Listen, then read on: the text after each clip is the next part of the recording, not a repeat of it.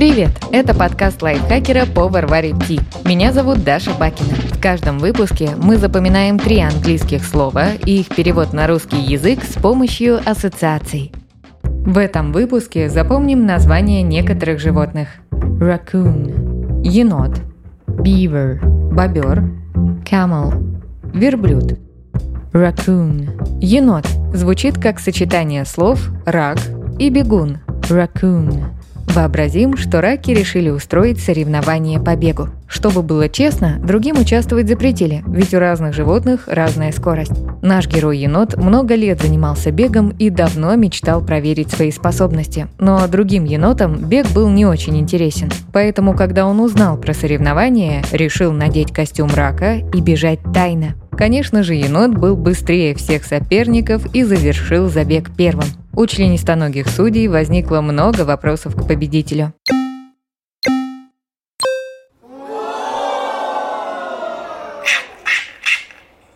Закрепим. Рак-бегун, победивший в соревновании, оказался переодетым енотом. Raccoon – енот. Beaver – бобер. Созвучно большей части слова бивень.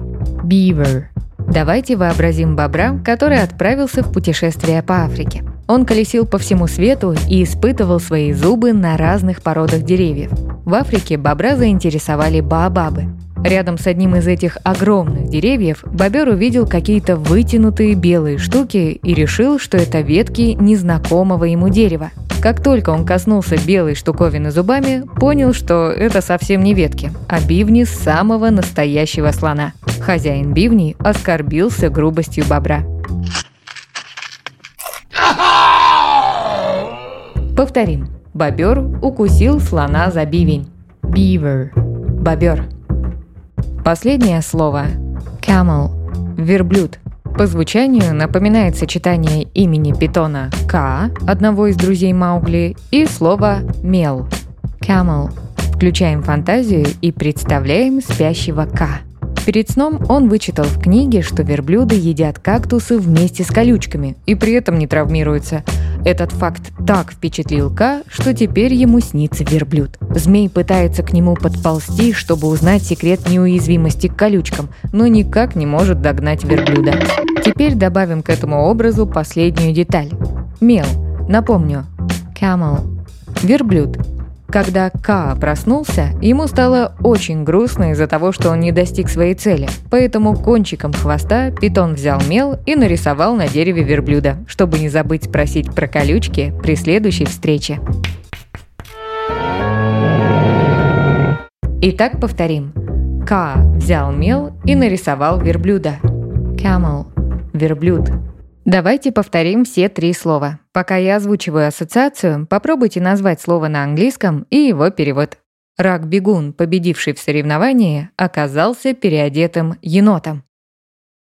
Raccoon – енот. Бобер укусил слона за бивень.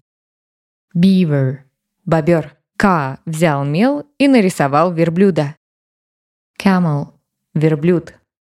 Подписывайтесь на подкаст варит Ти на Яндекс Музыке, Apple подкастах, Soundstream, Звуки, ВК Музыке и других удобных платформах, чтобы запоминать новые английские слова вместе с нами. Пишите в комментариях, какие темы и слова вы бы хотели услышать в следующих выпусках. А еще ставьте нам лайки и звездочки. Благодаря этому наш подкаст смогут услышать больше людей. С вами была Даша Бакина. Вместе со мной над эпизодом работали переводчик Лиза Захарова, редактор Кирилл Краснов, звукорежиссер Кирилл Винницкий. До встречи в следующем выпуске.